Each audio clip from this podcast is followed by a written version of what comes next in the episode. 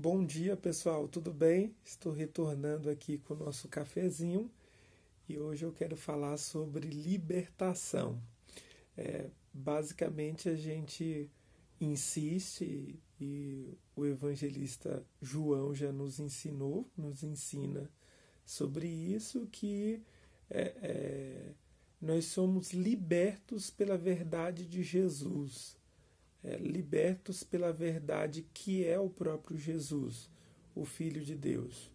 E no cristianismo, a nossa fé também proclama que nós somos libertos do poder da morte, do poder do inferno é, e libertos do poder da morte. Mas há uma libertação também que depende de nós.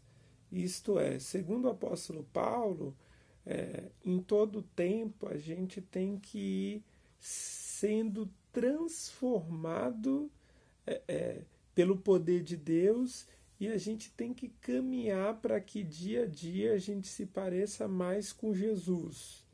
É, e parte dessa transformação cabe a nós. Isto é, é Deus já nos libertou, como eu disse, do poder das trevas, do poder da morte, do poder do pecado, mas há uma melhor versão de cada um de nós que só vai passar a existir se a gente também fizer o que nos cabe.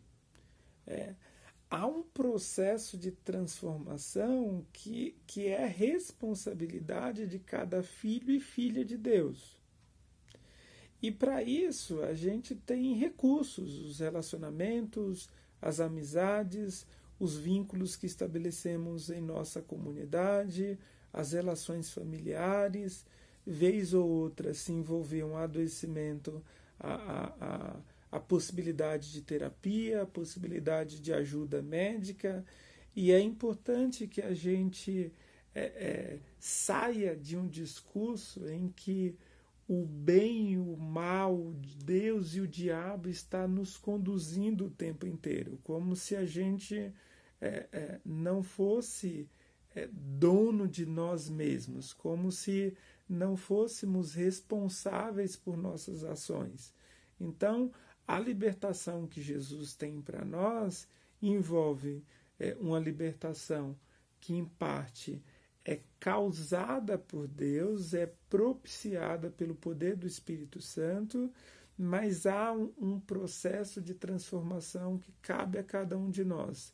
Vez ou outra é difícil, por isso o apóstolo Paulo diz que há ocasiões em que o bem que eu quero fazer eu não faço, e o mal que eu não quero é esse que eu vou e, e efetivo, mas que, que o Espírito Santo nos ajude, que o Espírito Santo ilumine a nossa mente de maneira que a gente tenha sabedoria para saber o que cabe a Deus, mas também para saber o que cabe a nós mesmos.